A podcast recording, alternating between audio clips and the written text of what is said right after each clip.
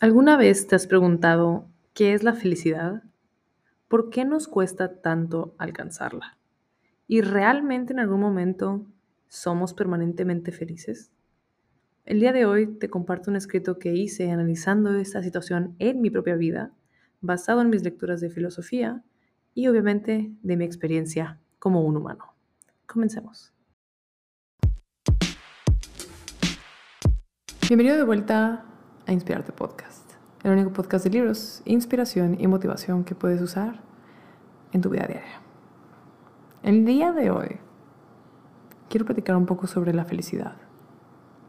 En mi Instagram, que si no me sigues, CarlaNVZ es mi usuario, he compartido un poco de mis lecturas de filosofía que en los últimos tiempos he navegado por esos mares He leído un poco de Aristóteles, de Epicteto, Séneca, Cicerón, Descartes, muchas cosas. Y realmente mi interés por la filosofía ha sido, entre comillas, reciente. Me di cuenta un día que basaba mucho mi pensamiento crítico en la psicología, en leer temas de psicología, de desarrollo personal, pero realmente no me había dado tanto la oportunidad de leer a los grandes filósofos que han pisado esta tierra. Entonces, en este leerlos, obviamente, eh, mi cerebro que le encanta adquirir información, ha llegado a cuestionarse muchas cosas, entre ellas la felicidad. Entonces, en esta pequeña reflexión, eh, escribí algo hace un tiempito en el cual yo me cuestiono qué es la felicidad. Y el día de hoy te lo quiero compartir. ¿Qué es la felicidad? Me han dicho durante la mayor parte de mi vida que ganar una suma cuantiosa de dinero en un trabajo de prestigio que fuera de 9 a 7. Me han dicho que es estar casada con alguien de dinero y de alto estatus social, que me haga crecer de manera local entre personas de la sociedad. Me han dicho que es cumplir mi deber en la iglesia, rezar todos los días, pedir perdón, arrepentirme, comulgar.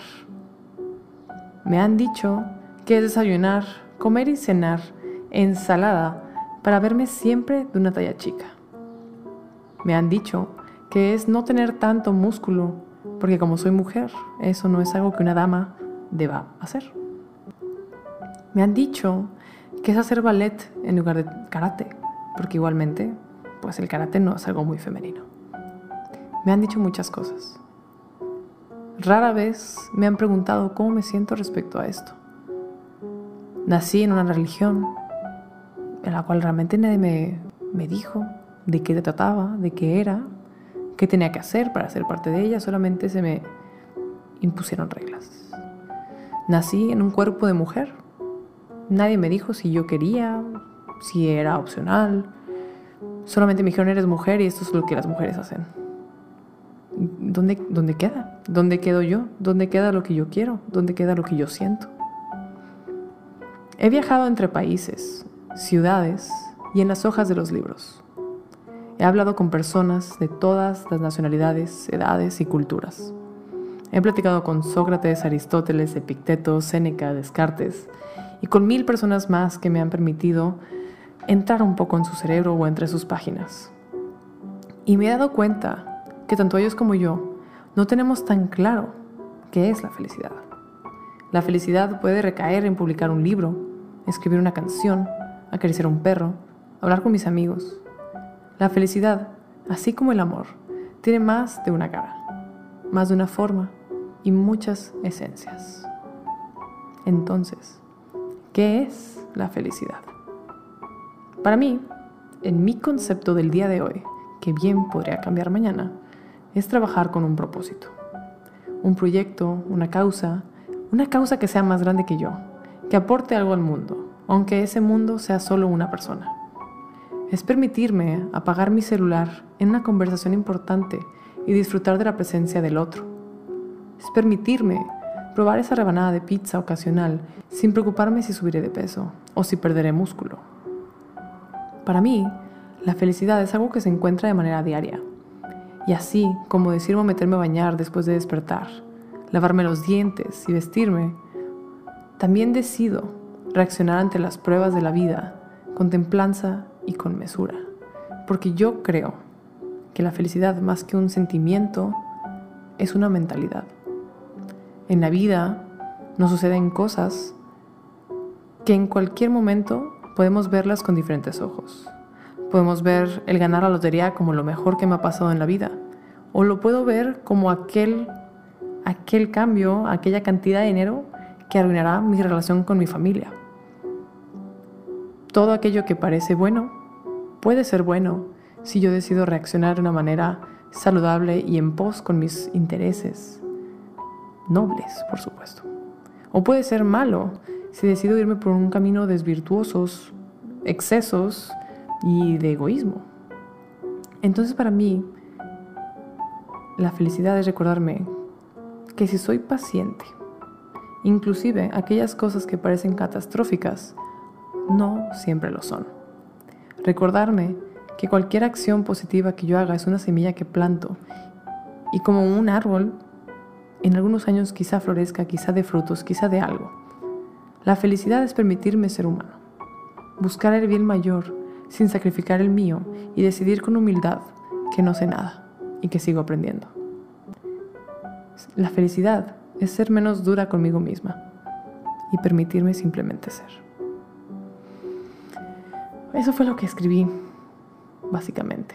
Y en temas de la felicidad y de esto de aceptarnos como constantes estudiantes de la vida, yo siempre hago un ejemplo del karate porque es como en mi cerebro está mejor grabado. Un maestro alguna vez me dijo que cuando te haces cinta negra, pues todo un proceso, pasas por muchas cintas de colores, años de entrenamiento. La cinta negra, pues como bien sabes, pues te la amarras a la cintura y conforme la fricción de la tela consigo misma, eh, debajo de la seda negra, en este caso, pues hay textil blanco.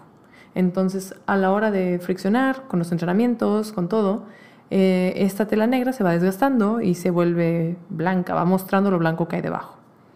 Y un maestro me dijo que cuando te haces cinta negra, no es como que ya te la sabes todas y eres un crack y eres el dios del karate, sino al contrario, al ser cinta negra, eh, digamos que tu formación se da por terminada y a partir de ese punto puedes empezar a perfeccionar todo lo que has aprendido. Ya que conforme sigues practicando y sigues mejorando y sigues haciendo, tu cinta efectivamente se vuelve blanca, así como cuando eras un estudiante que recién va llegando a entrenar por primera vez. Siempre mantener esa actitud de humildad y de aprendizaje, porque en la vida, con lo que sea que tú quieras, con cualquier cosa que tú hagas, con lo que sea que tú te consideres bueno, si llega un momento en tu vida en el cual dices, no, pues yo ya no tengo nada que aprender, yo ya me sé todo, yo ya soy un genio, yo soy mejor en esto, creo que es ahí donde empezamos a desvirtuar esta acción. Y en, lugar de disfrutarla y de seguir permitirnos aprender y cambiar, simplemente estamos imponiendo y haciendo y siendo como tajantes con las cosas. Entonces, de, de esto que me decía mi maestro en su momento, eh, procuro, por supuesto, recordarlo en todo lo que hago, porque pues somos humanos, ¿no? Y se nos resbalan las cosas a veces, pero básicamente lo que yo me llevo de todo esto es que la felicidad no es algo a lo que se llega y ahí se queda, sino la felicidad es algo que cada mañana al despertar yo decido, decido buscar vivir la vida a través de los lentes de la felicidad si alguien me choca el carro y se hace un catástrofe, ver qué es lo bueno de todo esto. A lo mejor ese choque me impidió llegar a un lugar en el cual me hubieran asaltado, o a lo mejor me hubiera impedido llegar a un lugar todavía peor, o llegar a un choque todavía peor, o a lo mejor me hizo conocer a la otra persona que chocó conmigo, quien resulta ser una increíble persona y nos hacemos amigos a pesar de haber chocado. La vida da muchas vueltas y entonces la felicidad es aceptar que las cosas van a pasar, las cosas van a suceder, realmente, y como dicen los estoicos, no tenemos control por sobre nada más que la manera en la que reaccionamos. Y creo que la manera ideal de reaccionar es con esta humildad de constante aprendizaje y de apertura hacia las cosas, hacia que alguien nos diga, alguien nos enseñe, alguien nos muestre y a cambiar de opinión. A cambiar de opinión.